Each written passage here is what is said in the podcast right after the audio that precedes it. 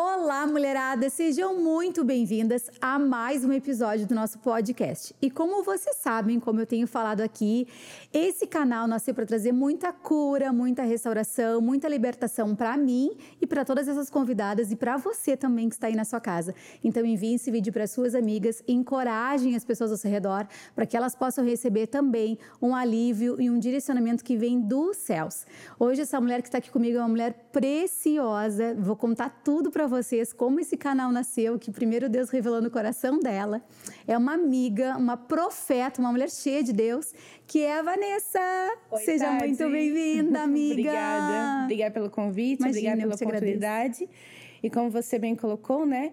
Espero que a minha história de vida também venha, como a sua foi, venha engrandecer, fazer diferença na vida de quem precisa. Amém. Amém. Em nome de Jesus. Gente, a Vanessa, assim, ó, ela fugiu, fugiu, fugiu, fugiu. Ela não queria gravar.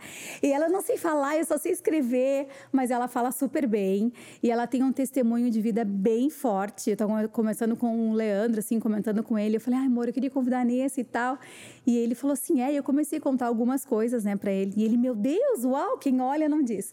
E aí eu tava falando para ela aqui um pouquinho antes da gente gravar, tava falando para ela que hoje de manhã ainda eu li uma palavra em Mateus 5. E se eu não me engano é o versículo 14 que fala assim que é impossível esconder uma casa construída no alto de um monte. E que Deus ele permite né? Que a, as bênçãos da nossa vida sejam compartilhadas e, e divididas. E eu acredito isso acontece para que o nome dele seja glorificado através de nós. Amém. Então, tudo que tu carrega, essa, essa, esse renovo, essa transformação, essa lapidação de Deus, a tua história é tão forte. Eu tenho certeza que vai trazer muita cura e muita motivação, sabe? Uma nova esperança para essas mulheres que estão nos assistindo. Amém. Então, antes de eu contar um pouquinho da nossa amizade, assim, né? Como que nós uh, nos aproximamos, como que Deus nos aproximou. Conta para essa mulherada para elas te conhecerem quem é a Vanessa. A Vanessa tem 35 anos, também de março. Mesma idade. Exato. É mãe, casada há 10 anos, né? Com cinco meses de casada, já engravidei do Lucas, né? Meu presente de Deus, minha alegria. É, a Vanessa já foi profissional da área de comércio exterior, certo? Já, já fui, já trabalhei, mas hoje, né, me reservo a questão da maternidade em si, em ser mãe, lá, e também ajudo meu marido, que é corretor de imóveis, né, sempre que necessário nas coisas dele, né. É, não sou o Leandro no talento, mas de vez em quando ajuda ali na questão de mídias também, uma arte aqui, outra ali, né? A questão de divulgação de imóveis, o financeiro em si, até para, como esposa, ter a sabedoria e o conhecimento das finanças do lar, né? Então, eles são o meu presente de Deus. A Vanessa não seria o que é hoje se não fosse por eles, com eles e com toda certeza com Deus. Ai, que lindo. E nessa, como é que tu conheceu Jesus assim? Como é que foi assim essa tua história? Então, como é que tu começou assim nesse meio cristão? O, o, Jesus em si, eu já ouço falar dele desde que eu nasci, né? Meus pais sempre foram católicos, apostólicos romanos roxos, eu costumo dizer. Uhum. É, tanto é que eu, sendo católica, eu já era com 14, 13 anos, já era do, do Sagrado Coração de Jesus, que normalmente é para terceira idade, mas a Uhum. Vanessa já estava lá. E foram meus pais que, de fato, ensinaram a palavra de Deus para mim. Uhum. Muita sabedoria, eles sempre muito sábios, né? Com, com conhecimento tremendo, eu costumo dizer. Por esse motivo, eu sou grata a eles Uhum. por tudo que eu sei hoje. Só que eu costumo dizer que o perigo de quem é filho de quem já conhece a palavra de Deus é, de fato, a questão do morno. Né? A gente diz, ah, nós somos de Jesus, então tá tranquilo. E não existe aquela busca, aquele estudo de fato. A gente vive pela, pela facilidade em si. E então eu costumo dizer que o Deus Pai, o Deus Filho, o Deus Espírito Santo, a Trindade, de fato, eu vim conhecer depois da, da dor que eu, que eu vivenciei, né? Então, eu descobri que não existia somente Jesus, que é muito fácil falar só Deus Filho, né? Mas existe também essa trindade que é necessária importante, por isso que eu amo quando é tratado esse assunto, porque o Deus Pai às vezes costuma ficar de ladinho, que a gente entra na. Digamos assim, tá tudo tranquilo, tá tudo bem. E por coincidência você falou por Mateus, né, de Mateus, Evangelho de Mateus, e eu tenho comigo Mateus 7, de 7 a 12, que fala mais ou menos isso. Se vós, pais, sendo maus, não daria pedra para os seus filhos, né? Daria um peixe, não daria um cobra. Eu vivenciei isso. Então eu vi através de toda a história que daqui a pouco eu vou contar, mas eu vivenciei que Deus Pai, de fato, ele falou assim: olha, eu não prometi que nessa terra vocês teriam tudo perfeito como foi na minha infância, sabe, Tade? Mas eu cuidaria de vocês em todas as etapas. Então eu vivenciei um sonho de fadas. Eu tive um lar, uma família muito abençoada mas de repente o inimigo conseguiu naquele meio, destruiu de uma maneira gigantesca. E aí veio a minha rebeldia com Deus, Deus Pai, o Deus Filho uhum. e o Deus Espírito Santo. E aí eu conheci o Maicon e foi o Maicon que me resgatou para Jesus de volta. Então, congreguei 10 anos no ministério Igreja Evangélica Shalom. E lá eles passaram um pouquinho de cruz comigo. Porque eu entrava, eu via coisas e saía de lá revoltada, sabe? Então, até eu ganhar Jesus, eu me lembro muito bem que o pastor Calim, quando me viu à frente do altar, porque eu falei, eu quero aceitar Jesus, ele encostou na parede, porque foi um impacto para ele. A Vanessa aceitando Jesus, então quem me vê hoje pensa, nossa. Vanessa é uma querida, uma florzinha. Ter tão fácil ganhar ela para Jesus, mas não foi, sabe? Eu bati pé.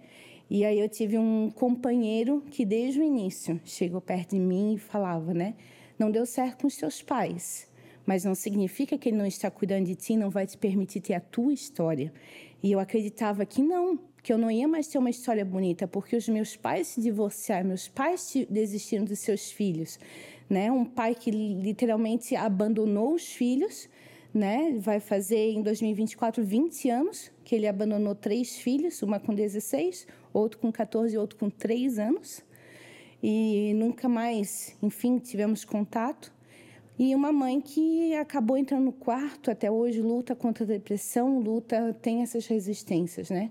Mas Deus escreveu uma nova história para mim e eu posso dizer com muita gratidão que eu tenho o lar que eu sempre sonhei, Tade. Graças a Deus, né? Amém. Ô, Nessa, como é que foi isso, assim? Vocês, você, os seus pais chegaram a ir para o meio evangélico ou não? Vocês ficaram só não. no catolicismo? Muito católicos, tá. muito. Tinha até um certo preconceito, né? Com uhum. o evangélico em si aquela questão, né, de ah, é uma igreja órfã, porque, né, não tem Maria como mãe, enfim. Sim, sim. E como evangélicos, nós hoje sabemos a importância de Maria como uma, né, alguém que disse sim, sim. para chamatão, porém, cada coisa no seu lugar. Né? Porém, ela não merece ser adorada, né? Exato. Porque ela não foi ela que morreu na cruz. Exato. Foi né? o filho, né? Então, nossa, muito obrigada pelo sim dela, né? Que foi um sim essencial para as nossas vidas.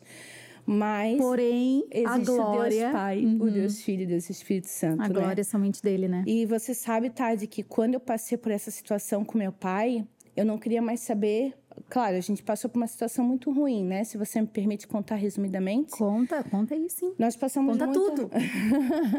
Nós passamos por muita fome, sabe? Quando meu pai saiu, veio assim, caiu o mundo tu sobre as quantos? nossas cabeças. 14? 16. 16. Ah, tu é mais velha? Sim, eu sou mais velha, de Você é três. E a única menina da, dos três, né? Eu, o Luiz Ricardo e o Marcos Eduardo. E eu, Vanessa Priscila, né? Tudo nome composto. Então, veio a questão, quando meu pai saiu, caiu o mundo, assim, sobre as nossas cabeças. É, a casa, que até então é, a minha avó tinha dado para minha mãe, é, foi feito um acordo entre os, os irmãos ali no caso, e a casa foi refinanciada, então, né?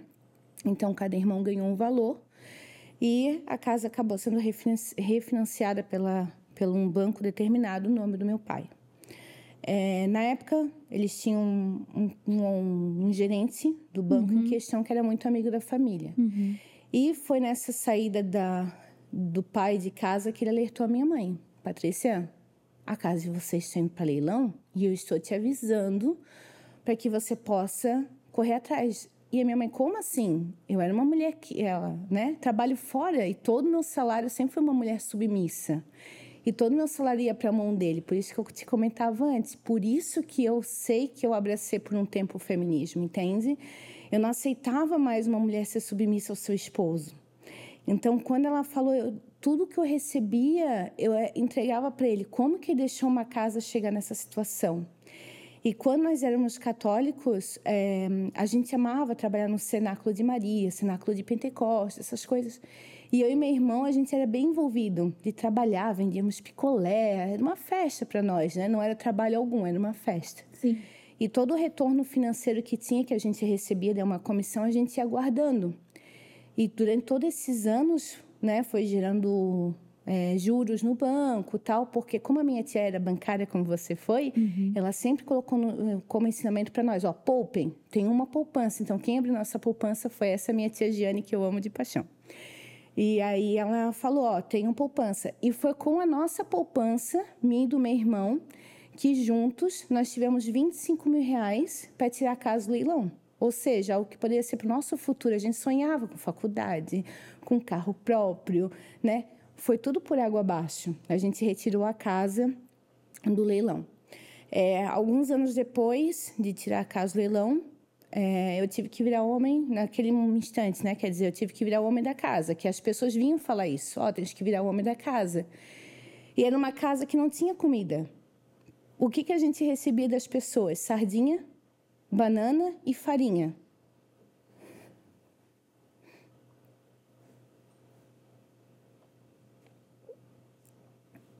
Essa era a nossa limitação. Hoje eu brinco, né? Eu não posso ver sardinha, mas eu louvo a Deus porque foi o que nos tirou da fome por muito tempo. E o leite, claro, que era para o meu irmão caçula. Então eu ia trabalhar, trabalhava de manhã até a noite. Eu era uma menina que estava saindo do ensino médio e o meu sonho era fazer publicidade e propaganda. Eu passei no vestibular. Eu esperava que os meus pais tivessem orgulho de mim e eu não pude vibrar, entendeu? E aí a publicidade e propaganda foi para escanteio. E aí surgiu uma proposta de emprego, que era na área de comércio exterior. E foi onde eu tive a certeza que então eu iria para aquilo que era óbvio, que abriu a porta de mercado para mim. E eu fui trazendo a renda para casa, ajudando a minha mãe, né? Os meus irmãos e ela continuava também. trabalhando nessa época. Então, a mãe conseguiu, como ela era profissional do Estado, professor do Estado, ela conseguiu licença para poder ficar, se não me engano, de um a dois anos, Tade, em casa. Porque a depressão foi tão forte, tão profunda, que a minha mãe sempre foi uma mulher bonita, sabe? Ela ficou só esqueleto, ela ficou 39 quilos. Ela é uma mulher baixa, né? De 1,60m de altura eu puxei a altura do pai, né? O pai é um homem alto. Ela tem 1,60m, então ela teve somente 39 quilos. Então, me deparar com a minha mãe, fechar naquele quarto, assim, uma mãe que sempre educava nós a estarmos na igreja, de repente não se importava mais, sabe? Aí chegou uma altura do campeonato, eu até pensei, ah, quer saber? Deus esqueceu de nós. Eu vou aproveitar o que tem para aproveitar no mundo? Já estava começando a gostar de pagode, sabe? E aí foi quando nessa dia eu vou curtir, fiz umas amizades, entrou o Michael na minha vida. E o Michael ele estava saindo do pagode. E aí eu vejo que foi Deus cuidando de mim. Naquele momento não enxerguei isso, mas eu fui pedindo para ele, Michael, um tempinho, não quer conhecer já a tua família? Ele já conhecia minha mãe, que eu queria que a minha mãe soubesse com quem que eu estava andando, mas eu dizia para ele, não quero, não quero já conhecer tua família. Então, nós começamos o namoro em novembro de 2006. Somente em abril de 2007 que eu fui conhecer a família dele. Aí eu entro naquela casa, imagina, sogro sogra, seis irmãos. Meu Deus! Hoje são 11 netos, mas na época deviam ser seis, não lembro a quantidade. Então era uma casa cheia, assim. E na hora me deu uma confusão, sabe, dentro de mim. Será que é isso que eu quero? É, será que eu mereço isso? Será que família é algo bom? É algo ruim? E foi dando aquele conflito naquela época. Uma menina de quê? 23 anos? Menos, até 19? 19 anos. Então foi um conflito que, que gerou dentro de mim. Tu já era uma, uma mulher casada, né? Mas eu, no meu entendimento, ainda uma menina, né? Que recente ia sair de todo um conflito com, com o pai. E eu não aceitava ir para o que fosse do Dia dos Pais, fosse missa, fosse culto, eu rejeitava. Por mais que me dissessem, ah, mas pense em Deus. não, sabe?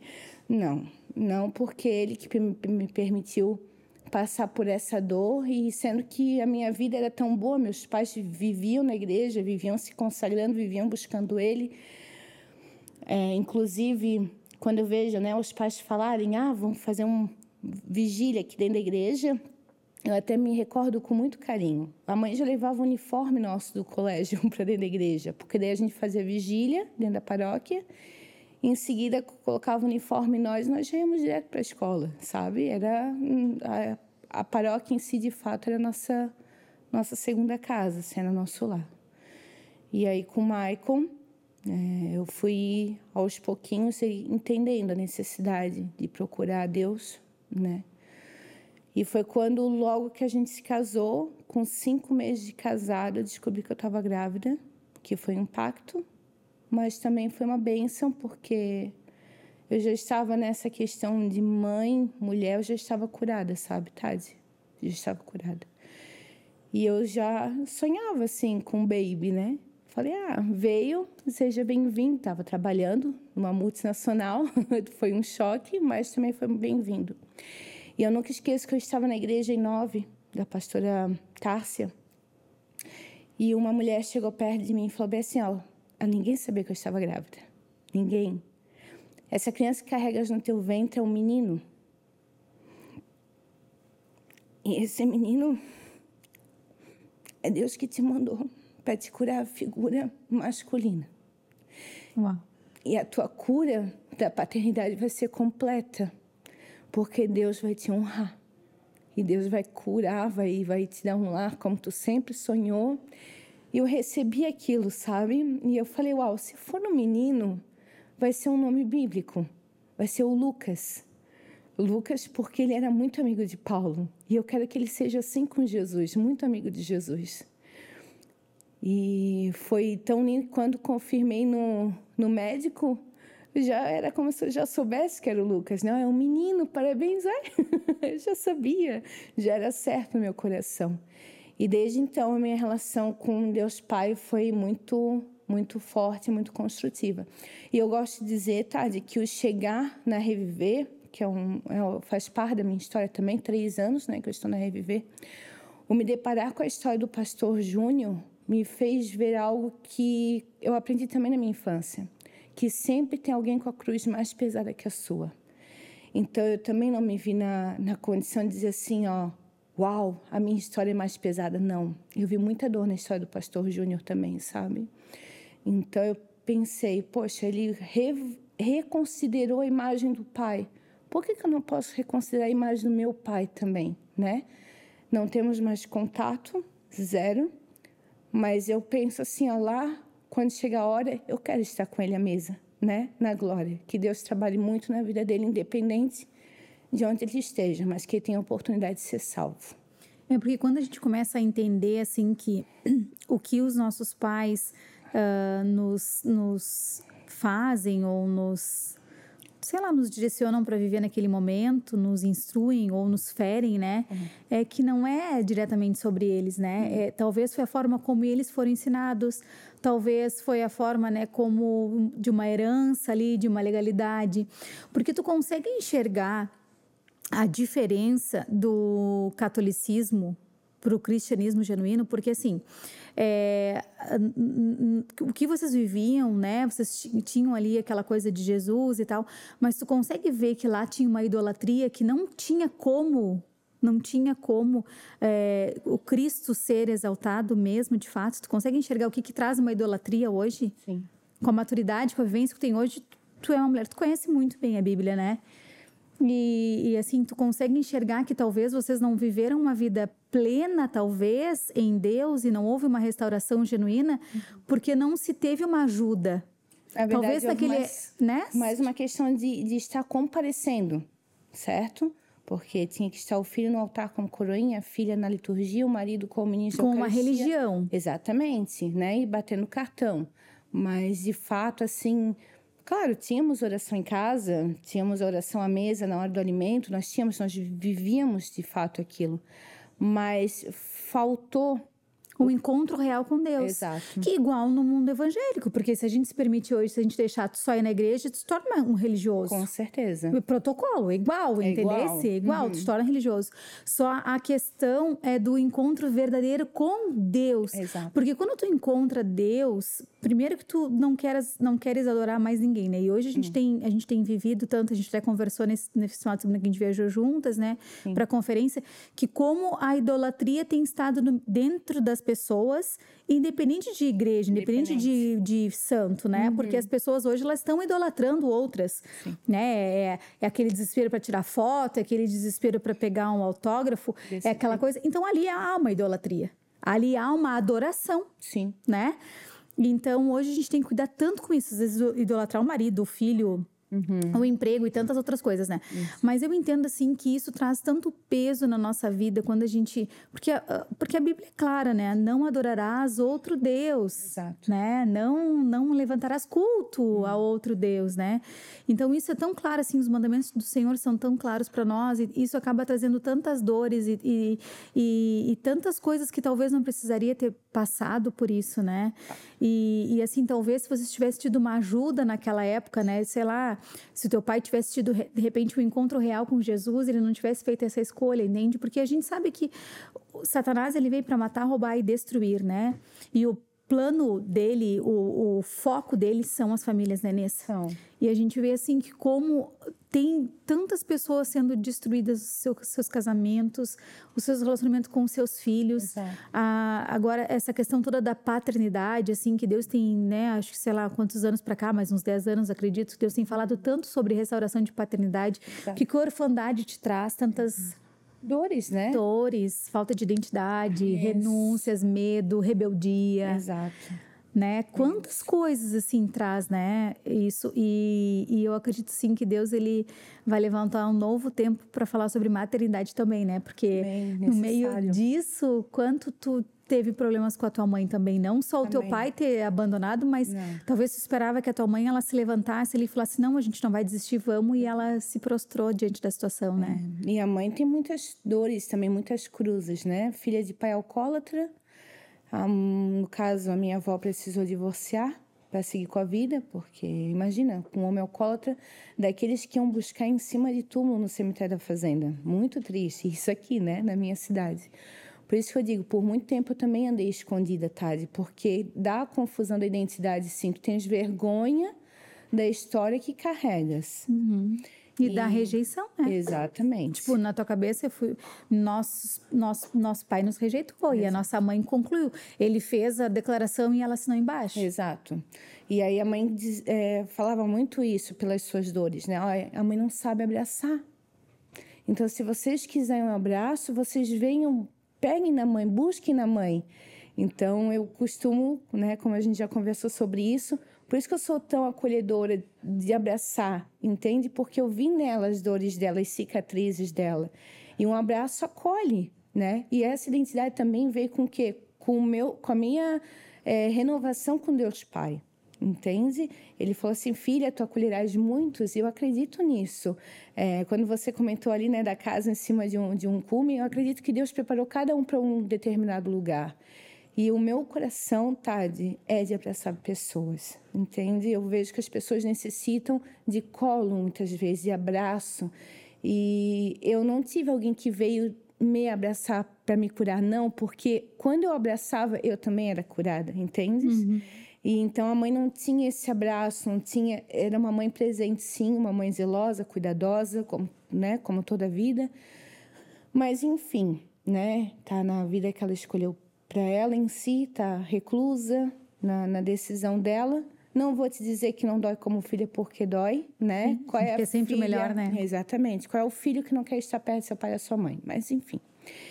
E, mas eu creio que Deus sabe todas as coisas há um tempo, né? Para cada coisa debaixo dos céus, eu creio aqui nessa terra.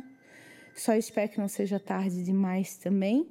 Por isso que eu digo, maternidade também tem que ser tratada assim, que Deus realmente te levante, que Deus te use, te fortaleça, te capacite, porque paternidade é um assunto que vem sendo tratado pela igreja cristã, graças a Deus. Porém, a maternidade também há muitas mulheres precisando dessa cura, desse renovo, é, firmar essa identidade. Então ela não anda sozinha, né? Ela anda. Eu acho muito bonita a história do filho pródigo, porque Deus mostra um pai que quer corrigir o seu filho. Né? Até dá oportunidade, entrega a herança para ele, ele vai para o mundo. Mas é um pai com olhar maternal, porque ele sempre vai até a porta esperar pelo filho, ele acredita que o filho vai voltar. E qual a mãe que não é assim? Uhum. né? O meu filho, quando sai alguma coisa, meu coração fica aflito, a minha alegria, quando ele retorna para casa, Sim. né? Seja na ida para o colégio, então eu entendo que Deus também tem esse coração. Por isso que ele também há de curar, assim, muitas mães, muitas mulheres. Jesus. E eu falo, Deus, eu sou mãe pela tua misericórdia. Né? Tu é uma baita mãe. É, graças a Deus é o que todo mundo fala. Tomara uhum. que a uhum. propaganda seja verdadeira. É. Mas eu e o falo... Lucas, meu Deus, é uma criança adorável. Ele é, ele é muito amado, doce, é. engraçado, uhum. né? E ele faz aquilo que a gente orienta em relação à palavra de Deus, assim. Então eu louvo a Deus, sabe, Tade, pela minha casa, estar firmada em Cristo. É nossa oração todo dia. Ah, inclusive eu quero te falar isso. O uhum. Lucas sempre que faz oração, seja de manhã ao acordar, seja no horário de almoço ou à noite antes de dormir, ele sempre fala, olhando mas nessa época atual, que ele já está ficando mais mocinho, ele olha na minha direção e fala assim: Deus, e tu cuida da nossa casa para que essa nossa família seja sempre assim abençoada, especial, uhum. que a gente sabe que é um presente teu, porque eu sei que ele já reconhece a minha história e ele uhum. sabe que eles para mim são o meu presente. Então ele já olha falando assim: "Mãe, eu estou pedindo por ti, tá? E aquilo assim me enche de orgulho, sabe? Então eles sabem quem depositar as expectativas e a esperança dele. E a minha família, resposta de oração, sim. Deus ignorou aquela fasezinha minha rebelde que família é instituição fracassada, né? Deus ignorou disse assim, é só uma boca cheia de besteira, né? O teu coração está né? confuso. É.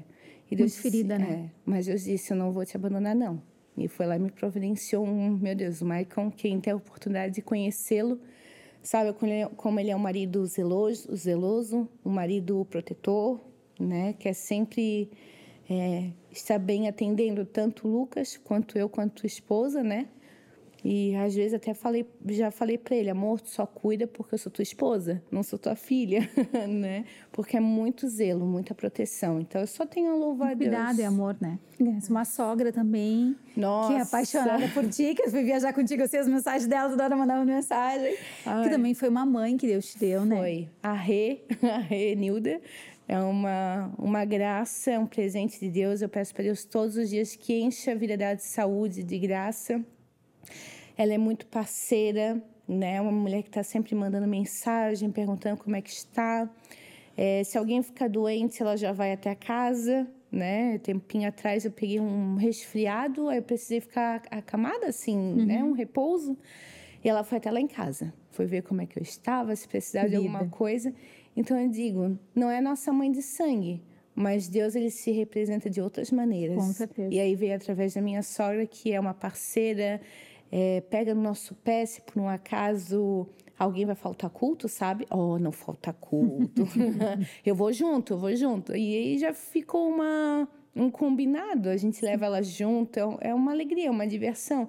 E para a figura do Lucas é excelente, porque ele vê o pai, a mãe, aí tem os padrinhos, as primas e a avó sempre indo juntos é, para a igreja. E ontem o pastor Giovanni falou algo muito lindo no culto que vale a pena falar aqui, né? Ele disse que Deus amou o mundo de tal maneira, não como nós amamos, né? Ele nos amou primeiro, por isso que nós nunca vamos igualar o amor de Deus, né? Mas ele nos amou de tal maneira, ou seja, por mais que a Vanessa teve aquele, aquele momento de rebeldia, que a Vanessa negou Deus, sim, questionou a existência de Deus. Não vou dizer que não, tá? Questionou. E, mas ele falou assim: não importa, filha. Não importa que você está me rejeitando, me, me negando, eu vou fazer o melhor para ti. E ele fez, Tatari, caprichado. Hoje eu posso estar cuidando da minha casa, cuidando do meu filho, cuidando do meu marido. Tenho meu cachorrinho, Pipoquinha também, né? E graças a Deus, com o coração limpo. Quando é dia dos pais, eu honro a vida do meu esposo, eu honro a vida do meu sogro também, o seu Elmo, que é outra bênção de Deus honro a vida dos pais ao meu redor, eu honro todos, sabe? Até nesse momento eu vou falar, mas a vida do Leandro em si, com o pai da Mabi, o meu tio Marlon, todos esses homens que honram seus papéis, mesmo que Deus guarde e abençoe, é, mantenha nesse propósito, nesse chamado, porque é uma vocação ser pai. É verdade. Mas principalmente, o meu Deus Pai que está nos céus. Ah, para Ele agora esse culto, todo dia dos pais para mim é especial, é diferente É, é como se o culto fosse reservado para mim e para ele. E Nessa, como é que tu foi curada, assim, dessa paternidade? Porque a gente sabe, assim, que hoje é, a, a, as pessoas transferem, né, para Deus esse medo, esse, ah, Deus vai me punir, Deus vai pesar a mão sobre mim, Deus vai me castigar, eu fiz coisa de errado, Deus vai pesar, porque os nossos pais eram assim, na correção, né? Isso. E normalmente quando a gente tem problema com a paternidade, a gente tem dificuldade de ter um relacionamento genuíno com Deus, Sim. puro com Deus, aquele, aquele relacionamento de pai e filha, uhum. que eu não vejo que tu tens, porque eu vejo assim que pelo contrário, tu tu é muito assim aberta à, à presença de Deus e tu é muito uma mulher assim sempre sabe da palavra, sempre dá uma palavra de ânimo, de incentivo, Amém. sempre tem uma palavra pontual na hora certa, sabe? É uma profeta nata. Aleluia. que, sem, sabe, Deus te usa muito para falar também Amém. com a minha vida muito, assim, eu sei com outras mulheres também. Então, assim, como foi para ti essa cura, assim, exatamente assim? Porque a tua maior dor na tua vida foi essa questão do rompimento da tua família, né? Foi. Ali foi, assim, onde te, te destruiu, assim, emocionalmente, te trouxe foi. muitas dores, e, né? E até porque eu não sofri de início, né, Tade? Eu tive que abraçar tudo e sair. Então, meu luto veio depois. Primeiro, eu tive que honrar a minha casa. Esse é um fato. O erro posterior que eu digo para você foi tentar é, repassar essa responsabilidade para outros. Então, eu peguei, sim, o meu tio como um pai para mim, que ele é um amor de pessoa, mas ele não é o meu pai. Tentei pegar um determinado pastor como meu pai, mas ele não é meu pai entende? E depois um meu padrasto também, não é. Tu tentou Deus... substituir aquela figura. Exatamente. E Deus foi trabalhando isso em mim. Não é isso que eu quero para ti. Não tá, não, você não está entendendo, sabe? Eu quero que você tenha uma intimidade comigo. E aí eu costumo dizer que o meu encontro mesmo com Deus Pai foi quando eu sofri de fato a última frustração, que foi com meu com meu padrasto, né? Que eu aprendi, só que sabe aquela frustração que não te leva às lágrimas? Foi só uma coisa assim, ah, tu sofreu de teimosia, porque não era para ter transferido esse, esse papel, né? E aí foi num determinado culto que eu participei que Deus falou muito forte em relação a não transferir a imagem. Então, naquele determinado culto, que era né, da, da época da, da Shalom, é, foi falado muito forte a questão de quando Deus quer ser teu único e suficiente Deus e Pai. Né? Então, tu não vai depositar suas expectativas em outras coisas. Então, não, não falava só a questão de imagem pai, mas dependências que se criam, né? Então, pessoas na frustração dessa imagem recorrem a vícios como álcool, cigarro. Eu só procurava uma figura paterna, Tade, só. Só que Deus naquele culto falou para mim: não é assim você vai ter que aprender a ter uma identidade comigo verdadeira, fidedigna. E aí foi onde surgiu um convite para participar de seis dias de um retiro. Seis dias longe do meu filho, fudo eu, tá? seis dias, queria ser uma imersão de fato para trabalhar esse assunto. E foi assim uma troca, sabe? É, a, toda aquela dor foi deixada ali, aquela dor foi de fato abandonada e eu aprendi a não querer mais porque eu não enxergava isso. Até o Espírito Santo acabou de me fazer recobrar essa lembrança, porque não era o que eu queria, não era mudança de vida na vida dos meus pais ou do meu pai de fato, mas eu queria vingança. Eu queria que ele sofresse o que eu sofri. Porque daí as pessoas chegavam para mim e diziam assim: Nossa, ele não te viu se formar no ensino médio, né? Pá, aquela dor. Ele não te viu se formar na faculdade, né? A faculdade que tu pagou sozinha. Doía, sabe? E eu queria que ele sentisse aquelas dores, porque todo mundo enxergava, mas na verdade não eram as pessoas que enxergavam, porque elas também não sentiam a minha dor, mas antes eu achava que sim, mas na verdade aquilo era sem o, o propósito delas, mas o inimigo estava vindo para me ferir mais. E eu estava é, me permitindo. Então, quando eu notei isso, eu pensei, não. O que eu vivenciei foi aquilo que Deus disse assim: ó, eu falei que eu te faria forte e corajosa. Por mais que falte um pouquinho de coragem às vezes para estar né, aqui no podcast. Mas ele disse que nos faria, faria fortes e corajosos. Então eu fui forte para vencer muitas etapas da vida que eu jamais imaginei que seria sozinha. E ele esteve comigo a todo instante, todo instante ele foi ali comigo.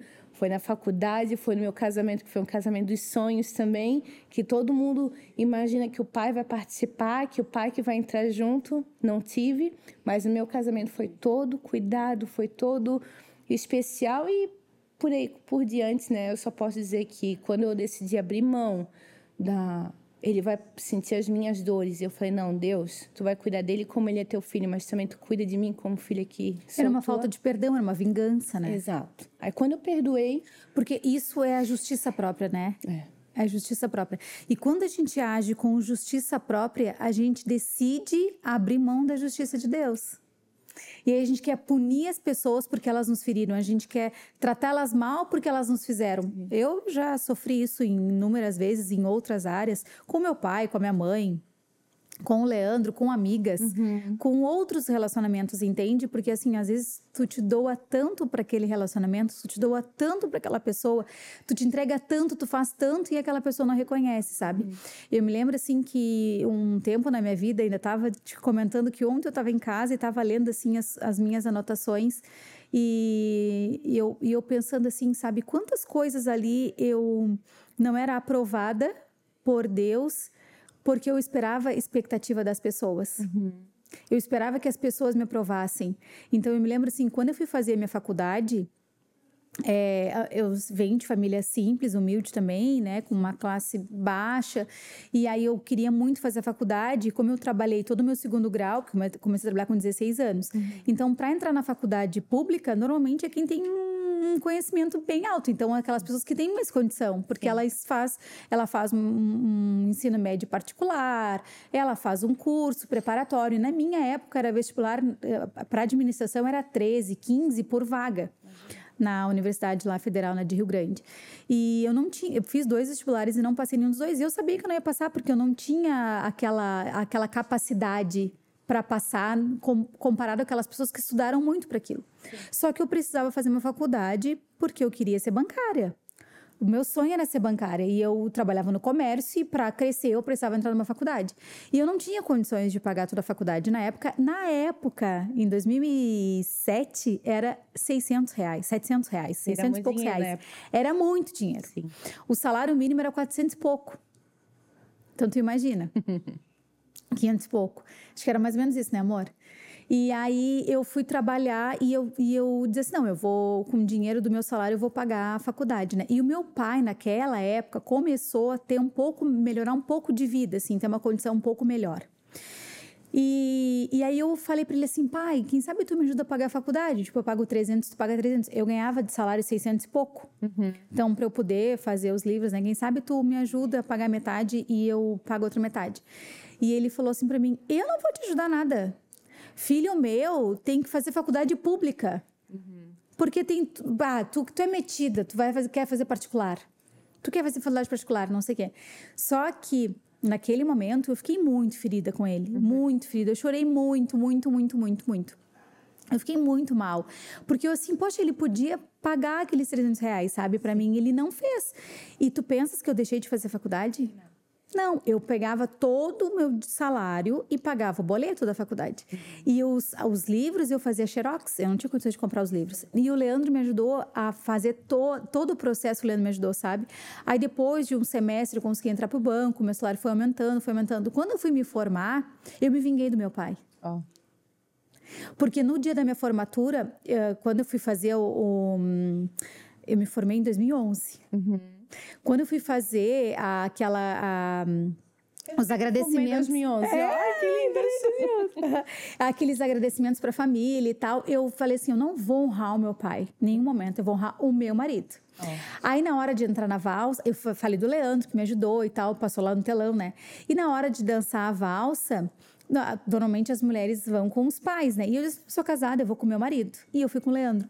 E eu me lembro que nessa época, as, os meus familiares, a minha mãe, a minha irmã, as pessoas comentaram assim: ai, ah, não estás honrando o pai, aquela coisa assim, né? E eu sempre fui muito amiga do meu pai, nós sempre fomos muito, muito apegados um ao outro. Sim. Só que eu fiz aquilo para punir ele, a minha justiça própria. Uhum sabe? E eu me lembro que nesse dia ele ficou muito indignado e ele me deu um anel e eu não queria aceitar o anel dele. Ele falou assim: o pai vai te dar um anel. Ele já estava com uma condição melhor de vida. O pai vai te dar um anel. E eu falei assim: ai, não sei, eu acho que eu quero que o Leandro me dê um anel. Tudo pra, sabe? Pra cutucar. Tudo pra cutucar ele, assim. E ele falou assim: não, então tá. Aí minha mãe falou: deixa teu pai te dar um anel e tal. Aí eu peguei, deixei, ele foi comigo na, na joalheria, eu escolhi o anel que eu queria, ele me deu o anel que eu queria e tal. Eu vi, assim, no meu pai ali um orgulho Sim. de mim, entende? E, e só que assim, ó, eu queria que ele tivesse sentido aquele orgulho lá atrás, quando eu tive o desejo de fazer faculdade, eu queria que ele me ajudasse, eu queria que ele me incentivasse. Só que a maneira, a forma do meu pai me incentivar é diferente das minhas expectativas, entende? Desafiando, né? Ele sempre, me, ele sempre me incentivou, me desafiando. Não, tu tens que conseguir, vamos lá, tens que trabalhar, tens que. Ele sempre me formou para ser muito forte. E fez, né? Olha aí a mulher fez, forte que tu és. E fez. E assim, ó, mas eu não entendia. Então eu achava aquilo que ele. Como eu, eu queria retribuir para ele, na- gerando dor nele Uhum. também, entende? Então depois até chorei, pedi perdão para ele, porque foi uma imaturidade minha, sabe? Foi um momento de vingança, foi um momento de, de justiça própria. E hoje assim eu vejo assim que como a gente age dessa forma com tantos outros relacionamentos, entende? Verdade. Eu, eu me veio assim na hora para contar isso que o Espírito Santo me trouxe assim, mas assim o quanto a gente faz isso com outros relacionamentos, com outras coisas e quando a gente coloca expectativa nas pessoas nessa, a gente sempre vai ser ferido. É. Porque assim, ó, eu tenho um relacionamento muito bom com meu pai, amo ele de paixão, amo a minha mãe de paixão, assim, eles são tudo para mim, entende? Graças a Deus, assim, eles sempre foram pessoas muito amorosas comigo, mas chegou um ponto da vida que eles se separaram. E nessa separação deles, eu tinha 30 anos, é, é, eu fiquei muito no meio, entende? E aí eu não Prova que não tem idade, né? Eu a não- separação dos pais sempre vai ferir seus filhos. E aí eu não, não posso nem ir pra lá e nem pra cá, entende? Então, assim, hoje, se eu posto alguma foto com meu pai, com a minha mãe junto, uma pessoa fica ferida. Aí, se eu posto o contrário, a outra pessoa fica ferida. Tu entende que eu fico pisando em ovos? Então, assim, acabou que depois desse rompimento da nossa família, a gente, cada um começou a viver muito mais a sua vida, né? E foi quando eu entendi, quando eu entendi de verdade que a minha família é o meu marido e a minha filha. Que eles são os meus familiares, entende? Que Deus fala que o homem se unirá à sua esposa, se tornará uma só carne e ali vão constituir uma nova família, né? Então foi um momento de dor para mim também difícil, sabe? Mas assim, ó, o que eu queria trazer aqui, assim, pra gente compartilhar, que o Espírito Santo me lembrou, é que talvez a gente coloque expectativas nos relacionamentos com as pessoas. Assim como eu coloquei na expectativa no relacionamento com meu pai, ali na época da minha faculdade, coloquei tanta expectativa também com a minha mãe na época da minha gestação sabe? Coloquei em, em amigas. E essas pessoas, nesse, elas vão nos frustrar. Porque às vezes a nossa expectativa nelas está aqui, entende? A gente queria que elas fizessem assim. E elas não sabem. É. E elas vão fazer diferente. E aí isso nos paralisa. E Sabe, Tade, que eu falasse agora da gravidez com a tua mãe, né? E eu passei por algo parecido também. Quando eu descobri que eu estava grávida, que a minha mãe, infelizmente, falou assim pra mim. E eu já rejeitei, já tá repreendido em nome de Jesus. Cancelado. Cancelado, Jesus. exatamente. Que existe uma maldição na nossa família. Então, que já, é- já seria ideal ficar preparada, porque o meu casamento não daria certo. Olha só que forte. Então, se da mãe dela não deu certo, dela não deu certo, consequentemente, o meu casamento não daria certo. E eu falei, mãe, eu rejeito. Em nome de Jesus, essa herança. Foi muito forte. E com isso, é, quando eu descobri que eu estava grávida no início do, né, do casamento, cinco meses casada, engravidei, aconteceu, amém, né? E ela veio para mim e disse assim, ó, eu não acredito que tu fez essa burrice. Então eu não tive um abraço, tá vendo? Mais uma vez, eu não tive um abraço da mãe e ela conseguiu ficar de três a quatro meses sem falar comigo. Então essa é a outra maldição da família, que eles conseguem ficar distantes sem falar com ninguém, sabe? E graças a Deus nisso eu já fui curada. Antes eu também tinha essa mania, birrinha. Ah, hoje a gente não se deu bem, então eu vou sumir, tá? Por cinco dias tu não vai me ver, não vou falar contigo. Não, hoje eu sou totalmente contrário. Hoje, se talvez algo que, nossa, o que me incomodava lá atrás jamais me incomoda hoje.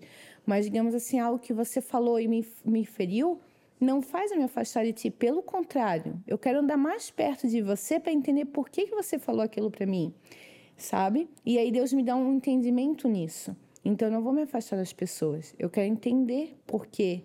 E a mãe, não, a mãe, quando soube que eu fiquei grávida, ela falou: Nossa, acabasse assassinar teu casamento. Meu Deus. Vai vir uma criança, tu perdeu o teu período de namoro, sabe? Aquela vida de namoro pós o casamento. E eu rejeitei, até porque, né, dizem que a criança sente todas as coisas. Então eu falei, não, essa criança é muito amada, vai vir sendo abençoada, tudo. Lá na frente, claro, ela acabou aceitando, né? Aí veio, curtiu também, ela teve o período, né, de curtir o neto, mas de início houve essa rejeição também. Então, olha só, quantas, quantas digamos, é, cuidados que eu tive que tomar para não cair eu também em depressão, sabe? Então, graças a Deus, Deus sempre me deu um motivo assim de, de sorrir, porque por mais difícil que fosse, eu falava, Espírito Santo, me dá a tua sabedoria, me dá o teu discernimento, porque se for pela carne, não vou ter sucesso. E ele sempre me deu. Então, calar, né? Tu já me conhece, tu sabe. Calo, não vou tentar justificar com palavras, não. Eu vou calar e vou orar. E Deus vai fazer todas as coisas. É a melhor coisa que tem, né? A Bíblia fala que as nossas justificativas são como trapo de imundícias, né? Mas que a justiça dele brilha como sol de meio-dia. É. Então, assim, não que a gente queira a justiça, porque hoje eu entendo, assim, que a justiça, que quando eu era crente, uhum. né, que eu não era uma discípula de Jesus, mas que eu acreditava, eu, era, eu cria nele, mas eu, eu não renunciava às minhas vontades para viver as vontades dele. Uhum. E hoje eu entendo que eu sou uma discípula porque eu quero seguir exatamente os caminhos dele, eu quero usar a coroa que ele a única coroa que ele escolheu que foi a de espinho, não foi aquela coroa linda de pedras maravilhosas que o mundo exige que a gente use, que as pessoas querem que a gente use, né? Ele não fez uso aqui nessa terra, né, Tade? Por que, que eu vou querer usar? Exatamente. Então, assim, é... agora que eu aprendi realmente que esse Deus, ele é um Deus de muitas renúncias Isso. e não um Deus de muitas coisas maravilhosas, de ostentação, de brilho, de poder, de títulos, de fama e tudo mais. É, quanto mais a gente se joga aos pés dele, mais a gente entende. E mais ele sustenta. Né? Mais a gente entende assim que se ele, sendo Deus, se fez homem Foi. e passou por tantas coisas dolorosas, passou por tantas coisas difíceis, perdoou, tantas vezes, amou tantas vezes, né? E, e eu me lembro assim, quando, eu, quando me vem algum, algum sentimento em relação, em, relacionado a alguma pessoa, assim, alguma coisa que a pessoa fez para me ferir, porque tem pessoas que elas fazem, eu sinto assim, ó, que os meus pais, muitas coisas, muitas não, todas as coisas que eles fizeram para mim que me doeu, não foi com a intencionalidade de me doer. Uhum. Porque hoje eu sou mãe, Sim. E eu não faço qualquer coisa para minha filha com a intenção de, de ferir, de machucar ela. Uhum. Entende? Eu não faço, mas eu erro também. Então, todas as vezes que eu erro, eu tento consertar, pedir perdão, quando eu percebo, né? Peço para que Deus me dê sabedoria e graça. Só que os meus pais, eles não tinham esse entendimento, eles não tinham esse relacionamento com Deus, eles não conheciam esse Deus que te traz a sabedoria, esse Espírito Santo que te direciona, Sim. que abre os teus olhos, entende? Então, eu tenho certeza que todas as coisas que os meus pais fizeram, que me feriram, que me entristeceram, não foi por vontade própria. Uhum. Foi talvez por algo maligno ou foi por alguma coisa que eles receberam e eles me entregaram aquilo que eles receberam dos pais deles, que foi difícil também, que tiveram uma infância muito dolorosa, né? O meu avô era extremamente agressivo, eu me lembro disso. E a minha mãe perdeu a mãe dela quando ela não tinha nem dois anos de idade. Imagina. Então ela não teve mãe. Aí depois, com oito anos, o meu avô acabou dizendo para ela morar com a irmã mais velha, porque ela tinha um irmão que tentava abusar dela. Então, assim, a história dos meus pais é bem difícil também, entende? Hoje eu entendo que eles não podiam me entregar, me dar aquilo que eles não receberam. Sim. Hoje eu consigo entender. E eu tento ser o mais diferente disso para a Mabi, entende? Eu, eu, tento pegar todos os erros que eu vivi, que o Leandro viveu na nossa infância e a gente tenta acertar. Não vamos acertar sempre, a gente vai errar, né? Uhum. Mas eu acho assim, nessa quando a gente entende, a gente consegue uh, passar desse nível de colocar expectativa nos relacionamentos com as pessoas, a gente para de se ferir, sabe? Desse jeito. Porque assim, ai, eu, eu fico, ai, meu Deus, eu, eu te, sei lá, nós somos amigas, nós uhum. somos amigas mesmo. Somos, aí, aí, assim, ó, sei lá, acontece alguma coisa, eu falei alguma coisa que tu não gostou. Uhum. Tu imagina que aquilo que eu falei que tu não gostou, tu colocou uma expectativa de perfeição em mim, que tu, aquilo vai te ferir e a gente vai se afastar. Não! Entende? Se tu fez alguma coisa que me feriu, eu vou falar, Nessa, olha, não, ficou, não foi legal aquilo, isso, aquilo me feriu. Ou talvez eu não vou dar bola, porque sabe aquilo que a gente ouviu, aquela palavra que a gente não sabe repetir? Exato. aquela palavra que a gente ouviu lá na conferência que a gente não sabe repetir, que quando a pessoa ela tá humilhada, ela não se sente ofendida por qualquer coisa. A pessoa se sente ofendida quando ela está num nível que ela está se achando superior. Inofendável, é isso? Ai, inofendível, inofensível, inofendível. Alguma coisa assim. Essa palavra causou. e a gente ficou depois, então, que palavra é essa? Eu não confio essa palavra. Então, quando a pessoa ela, ela tá naquele momento que ela já tá, ela já tá no, sabe? Ela já tá quebrada mesmo, ela já tá esmagada, ela já, já renunciou tudo uhum. para viver o verdadeiro evangelho, para viver Cristo na vida dela, que não é qualquer coisa que a pessoa vai falar que ela vai ferir, entende? Aquela pessoa do mimimi do, do Dodói. É passa, Até sabe? porque não é só nossa idade de RG que consta, né? Hum. É nossa maturidade especial em si. Então, é, despedir-se da menina da fé, né? É assim que se fala, largar daquele leitinho e se tornarmos, né? nos tornarmos mulheres de fato posicionadas em Deus. Por isso que hoje eu digo, poderia, talvez, me agarrar no vitimismo. Sim, poderia, sim. Me muito. levaria longe? Uh -uh. me manteria uma mulher totalmente é, estagnada, parada, dentro da minha casa, sem oportunidades, sem conhecer mulheres guerreiras e fortes como são vocês, né? Graças a Deus, você, Sara, Cris, uhum. tantas mulheres tremendas na minha vida que eu falo que são presentes de Deus.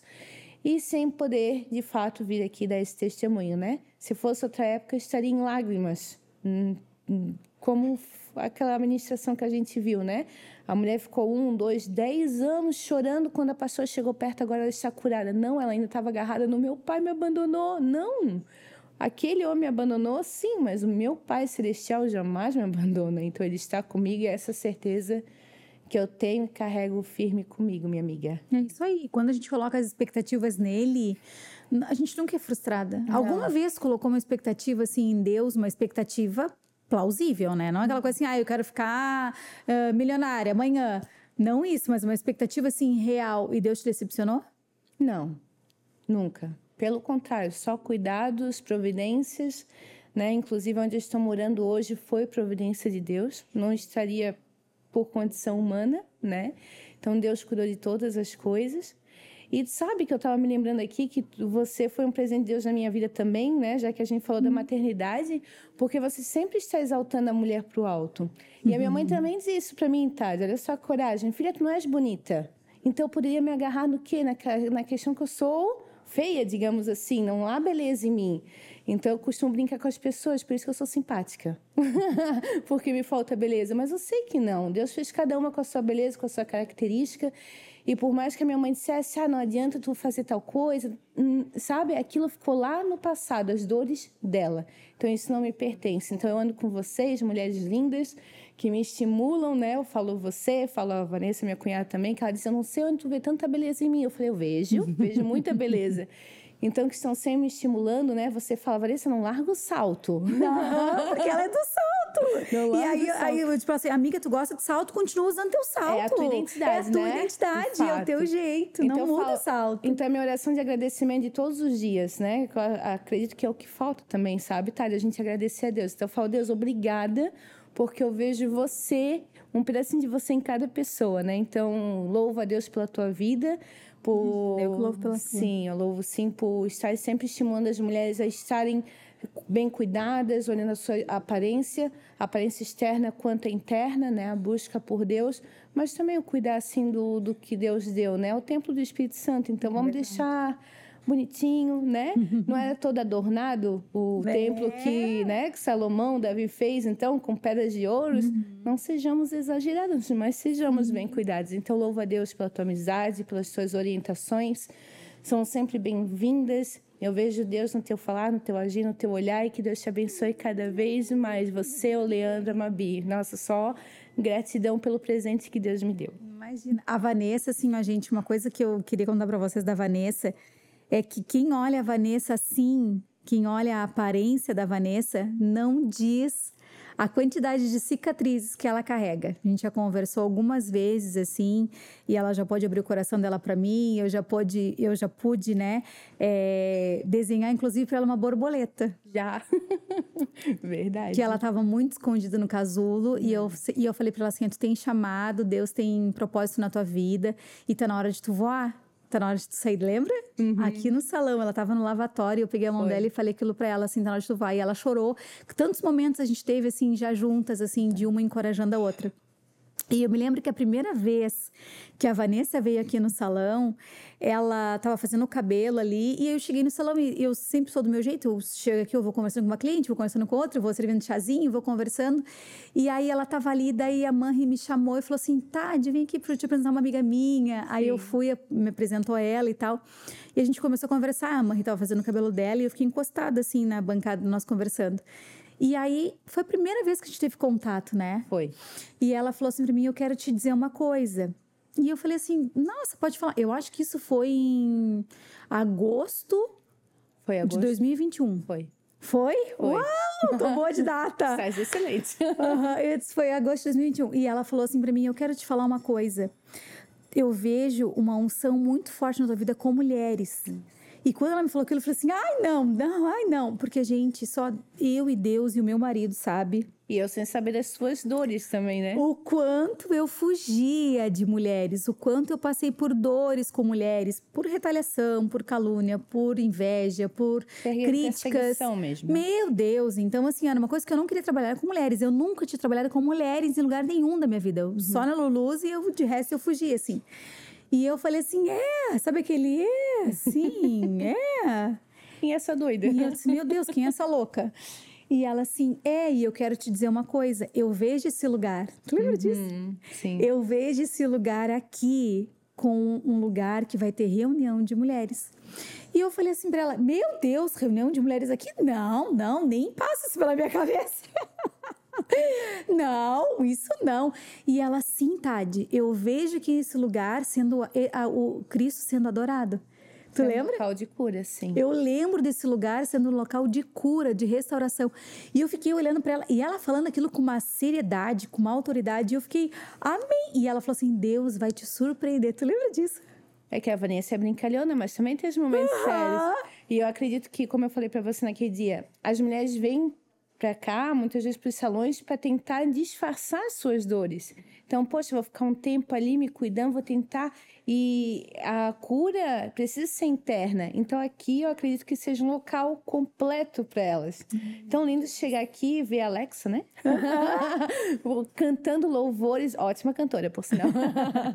né? Com louvores abençoados. Tu entra aqui, quem é cristão mesmo e já escuta o louvor em casa, vai se sentir em casa aqui, né? E quem não tem esse costume vai sentir a paz e vai se sentir no céu. Então eu vejo assim que você faz aquela partezinha do, da oração do Pai Nosso, sabe? Que seja feito no, na uhum. terra assim como, como é nos céus.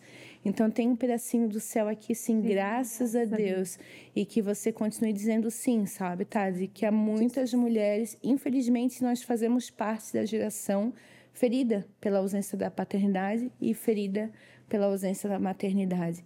E que bom que você também curou as suas dores. Glória a Deus. E você se colocou firme e posicionada para fazer a diferença na vida de tantos. E que esse salão fique pequeno. Ai, nem me fala, porque o último café ficou...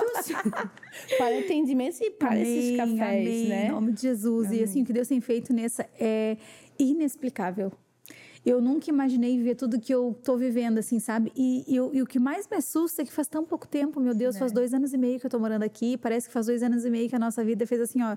sabe? Fez uma. virou, uhum. sabe? E depois disso, eu me lembro que aquela palavra foi muito forte quando tu me entregou. E aí, em janeiro de 2022, nasceu a primeira oficina. Foi. E eu te mandei mensagem, te falei, Nessa vai nascer a primeira oficina e tal, e tal, e tal. Foi a primeira oficina que nós tivemos ali. Quando foi em março, eu fui viajar lá, né, para casa do Thiago e da Leca, né? Nós fomos lá para os Estados Unidos e só Deus sabe o quanto eu fui muito mal nessa viagem. Porque todo mundo, quando vai viajar, assim, principalmente quando é uma viagem assim, pro exterior, né? Ai, vou curtir a Disney, vou viajar pra Disney. E eu tava assim, ó, destruída, sabe? Porque eu abri mão, nós abrimos mão de muitas coisas, uhum. coisas mesmo, sabe? Carreira, uh, dinheiro e tudo mais, né? E aí a gente estava passando por um processo de esmagamento aqui na Lulus, assim, sabe? Dentro aqui da empresa mesmo aqui de Itajaí. E uma situação difícil, assim, com as funcionárias, uh, com tudo. Sabe aquele momento, assim, que tu quer sumir? Uhum. Jogar toalha. Sabe aquele momento, assim, eu não quero mais nada disso, Deus, uhum. eu não uhum. quero mais. E é isso que eu vou ver? Não, pelo amor de Deus, eu não quero mais, eu não quero mais. Eu tava nesse momento, assim, sabe? Eu tava muito mal. Parecia, assim, que tudo que eu estava fazendo não, não tava frutificando. Sabe, parecia assim que eu estava estagnada no mesmo lugar e como se eu estivesse correndo, correndo, correndo atrás do vento. Uhum. E aí nós fomos para essa viagem, eu não queria mais ir, eu não queria mais ir, até para a gente não ter gastos e tal. E, e a Leca e o, e o Thiago falaram assim: não, venham, porque onde come cinco, come oito, e venham. Eu disse: ah, mas vocês estão dispostos a sair a comer McDonald's? Porque, tipo, não penso que eu vou para aí para a gente fazer, não, a gente está sem dinheiro. Eles não venham, venham e tal. E eu fui para aquela viagem assim, sabe? E, e, eu fui com os olhos totalmente diferentes do que eu iria uhum. se eu tivesse em outra fase da minha vida. Sim. Sabe assim, quando vai para um lugar assim, mas tu Deus, eu vim para cá porque o Senhor me trouxe, mas eu não vim para cá por causa das coisas, nem por causa dos lugares. Eu vim para cá porque eu quero mais a tua presença. Uhum. Deus, eu quero a tua presença. Senhor, me, me mostra o que, que eu tenho que fazer nesse lugar. E quando nós chegamos lá, o primeiro, nós fomos direto do aeroporto para o culto. E naquele culto, Deus falou tanto comigo, tanto comigo. E, e Deus falou assim: ó, Eu marquei esse encontro aqui contigo. Eu estava te esperando aqui e eu vou te dar novos direcionamentos. E quando Deus me falou aquilo, Nessa, eu vou te falar assim: eu não imaginava, meu Deus, o que, que é isso, sabe? O que, que é isso que o Senhor está falando? O que, que é isso que o Senhor está falando? Aí depois, na outra semana, era o meu aniversário, e aí teve uns dias da Bethel lá. E aí nós estávamos lá e o Leandro falou assim para Deus, né? Ele me contou depois, né, num pensamento assim, né? Deus, tem tantas pessoas aqui, mas se o Senhor quiser nos entregar uma palavra, que o Senhor nos entregue. E eu, eu só sabia chorar e, falar, e falar assim, ó, eu, eu, eu, eu preciso ouvir algo novo. Sim. Deus, eu preciso que o Senhor fale comigo, eu preciso que o Senhor me diga alguma coisa. Eu preciso. E aí, nisso veio uma americana, assim, perto da gente. O Leandro fala inglês, né? Entende tudo. Aí ela falou: Eu não entendi nada, mas eu entendi tudo porque ela fez gestos. Amém. E quando a gente faz gestos, a gente entende, né? E ali Deus falou para nós que Deus estava nos dando um novo caminho, sabe? Um novo direcionamento. E naquele momento eu não entendi o que que era aquele novo direcionamento, sabe? O um novo caminho. E nós saímos de lá, nós choramos muito, eu e o Leandro, assim, porque sabe, Nessa, quando tu tá caminhando, caminhando, caminhando, mas tu não consegue enxergar aonde tu tá chegando, uhum. mas continua caminhando.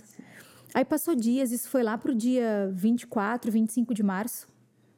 Quando foi no dia, acho que 9, 8, por aí de abril, tu me mandou uma mensagem. Uhum. Nós estávamos no café da manhã lá. E, e aí eu, eu, eu comecei a receber tuas mensagens no Instagram. Uhum. E aí tu falou assim, amiga, faz três dias que eu tenho orado por ti. Deus me feito me levantar nas madrugadas para orar por ti. E, e eu não sabia, mas não te preocupa, porque não é nada de ruim. Bem o jeito da Nessa, assim, não é nada de ruim. E eu não sabia como te falar isso. E uhum. hoje, Deus me falou que tu precisa saber. Amém. E na, quando tu falou assim, tu precisa saber, eu, meu Deus, eu já tava assim, né? Em prantos de choro, assim, né? Porque eu, só Deus sabe o quanto que eu diz assim, me diz algo, uhum. me direciona, me fala que eu estou fazendo as coisas certas, sabe? Deus, fala comigo. E tu falou assim, Deus me deu uma visão e é algo muito claro. E é algo que está sendo concretizado, não é que vai acontecer, já está acontecendo. E eu vi um sofá muito lindo, e eu vi câmeras, e eu vi o teu esposo muito feliz ali do lado de fora. Tá ali ele, ó, chorando atrás das câmeras. E eu vi o teu esposo muito feliz, muito orgulhoso de ti. E Tade, tu vai levar muito o nome de Jesus. Glória a Deus por isso. Muitas mulheres vão ser curadas através disso. Eu não sei o que, que é, mas Deus me revelou isso. E quando eu li aquilo, eu falei: Meu Deus, como isso? Como um programa de televisão, eu pensei, nunca. Ainda brinquei assim, meu Deus, será que o Big Brother vai me chamar? Que tava na época do Big Brother, misericórdia. Não, sim, eu tô tá repreendido. E eu me lembro assim que naquela hora eu não sabia, não sabia, não passava pela minha cabeça, mas eu precisava viver algo novo. Amém. Eu precisava, sabe, dizer assim, Deus, me mostra que realmente tudo isso faz sentido, sabe? Sim. E dias depois, assim, lá pelo dia 12, 13, eu lembro nós estávamos orando no nosso momento, né, no nosso devocional. E nós, nós sempre compartilhamos muito, a gente sempre abre muito um coração um para o outro que a gente mexe enquanto que ele é meu mentor, eu sou a mentora Sim. dele, né? E nós conversando assim, o Leandro falou para mim o desejo, o sonho dele, né? Uhum. Que é trabalhar com isso, porque ele entende muito, Entendi. né? É, quem olha aqui, né, não imagina a quantidade de fios que tem por trás e Mas o tempo que ele se dedica, o tempo que ele se dedica para colocar tudo isso a funcionar e o quanto o coração dele fica alegre em servir dessa forma, o quanto Amém. que Deus entregou para ele dons, talentos. Glória a Deus. E ele falando isso, sabe que ele tinha o desejo de, de fazer isso, sabe? De trabalhar com essa coisa de mídia e tal. Uhum. E, e ali ele falou para mim, eu falei para ele assim, tá amor, mas eu sei o que tu carrega. Eu sei que tu é super inteligente, eu sei que tu muda qualquer coisa, eu sei que tu entende todas as câmeras, eu sei que tu entende tudo do som. Eu sei que tu tiver que montar um estúdio gigantesco para não sei quantas milhões de pessoas, tu tem capacidade técnica para isso. Eu tenho certeza disso. E tem. Né? Tu tens, Deus te entregou isso. Só que as pessoas não sabem. É. Só que as pessoas não imaginam a preciosidade do que tu carrega. O talento, o, né? Os teus dons, as tuas habilidades, as pessoas não têm noção. Uhum. E eu falei aquilo para ele, eu falei assim, as pessoas têm que conhecer. E ele falou assim, eu já sei. Hum. A gente vai fazer o podcast. Deus já me deu o nome. Olá, mulherada. Glória a Deus. e eu vou ser essa pessoa. E ali, Amém. quando ele falou aquilo para mim, Nessa, na hora eu falei para ele assim: amor, as mensagens da Nessa. Oh, o que Deus mostrou para ela. Foi Deus falando. O que Deus revelou para ela: que ela via câmeras, que ela via sofá, que ela via. Quem sabe um dia a gente melhora, a gente compra o sofá. Tá lindo, tudo lindo. Né? E foi assim que Deus fez, amiga. Então, assim, eu, eu quis compartilhar isso, assim, o quanto Deus te usa para falar comigo, o quanto tu é minha intercessora, tu ora por mim, sabe? Que tu sempre me manda uma palavra uh, específica, Deus sempre te usa para falar comigo, assim. E, e, eu quero também ser um instrumento de Deus na tua vida. Eu também Gente. quero te abençoar, te amar, sabe? Te encorajar. E, e, eu quis, assim, eu sei que tu foge das câmeras, embora tu viaje com a Nessa, assim, tu não precisa tirar foto de nada, porque ela registra tudo para ti, né? É uma maravilhosa.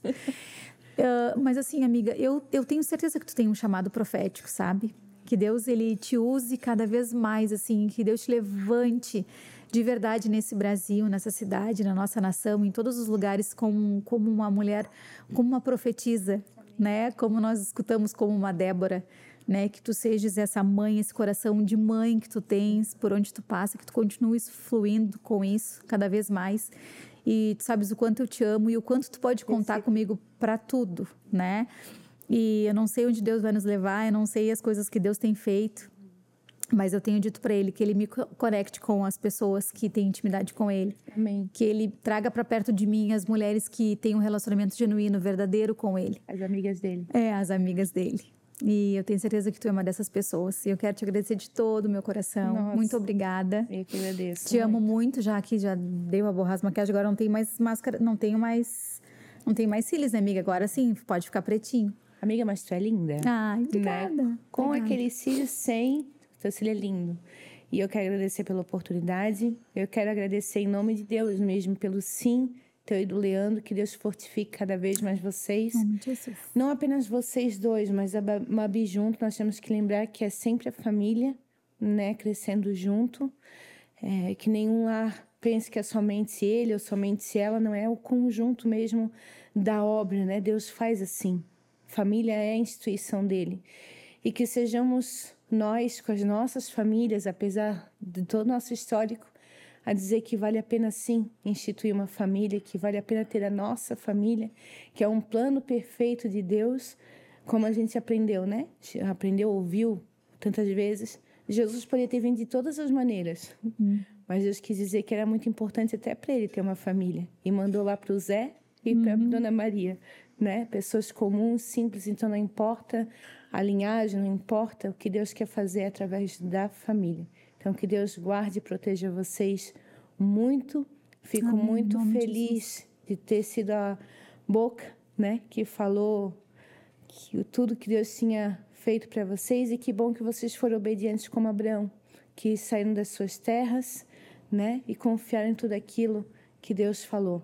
Vai ser grãos de areia, estrelas do céu, enfim, né? Mas que sejam mulheres, que sejam famílias e eu creio também que o leão também foi levantado, sim, para curar homens.